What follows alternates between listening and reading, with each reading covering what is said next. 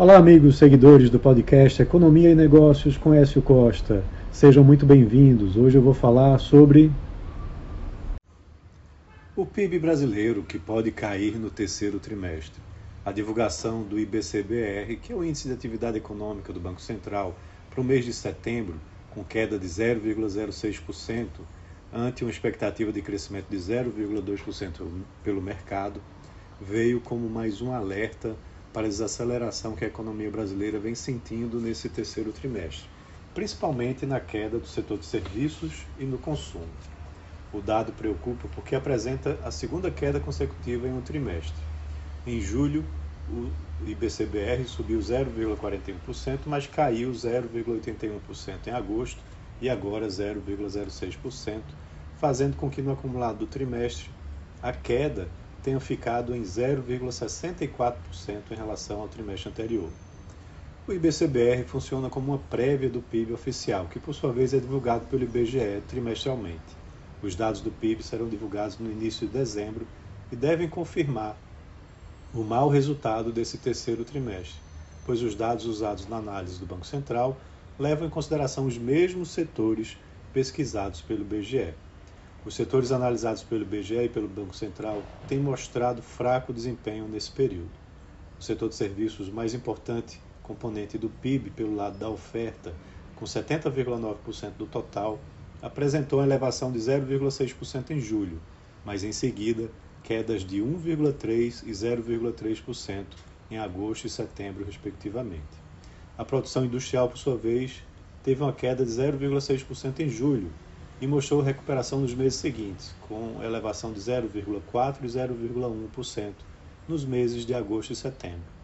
Esse desempenho mais recente foi fraco para compensar a queda mais acentuada no mês de julho, e o setor vem perdendo protagonismo na formação do PIB, agora com 22,5% do PIB total.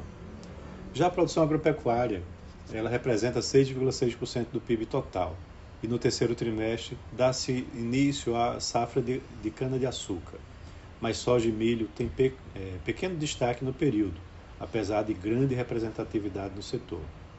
Além disso, os preços internacionais das commodities têm caído, dificultando o desempenho do setor no período. Pelo lado da demanda, o consumo das famílias tem o maior peso na formação do PIB, com 62,4% do total. Nos dois primeiros trimestres do ano, o consumo das famílias cresceu 0,7% e 0,9% consecutivamente. O resultado positivo foi influenciado pelo arrefecimento da inflação, pelos reajustes nos programas de distribuição de renda, pela melhora no mercado de trabalho, aumento do crédito e subsídios de impostos ao consumo. O impacto dessas variáveis parece ter diminuído no terceiro trimestre, mostrando uma aparente queda no consumo. Já o consumo do governo representa 17,8% do PIB e vem crescendo nessa gestão no primeiro e segundo trimestres subiu 0,4% e 0,7%, respectivamente. Já o investimento, variável importante para um crescimento mais longo e sustentável, teve uma queda forte de 3,4% no primeiro trimestre e cresceu 0,1% no segundo trimestre, mas representa somente 17,2% do PIB total. As expectativas dessa variável também são de uma deterioração no terceiro trimestre. Por fim, o saldo da balança comercial, que tem peso pouco relevante no PIB, somente com 2,6%, vem mostrando desempenho importante ao longo do ano, mas com pouco impacto no crescimento do PIB, por conta do Brasil ainda ser um país muito fechado.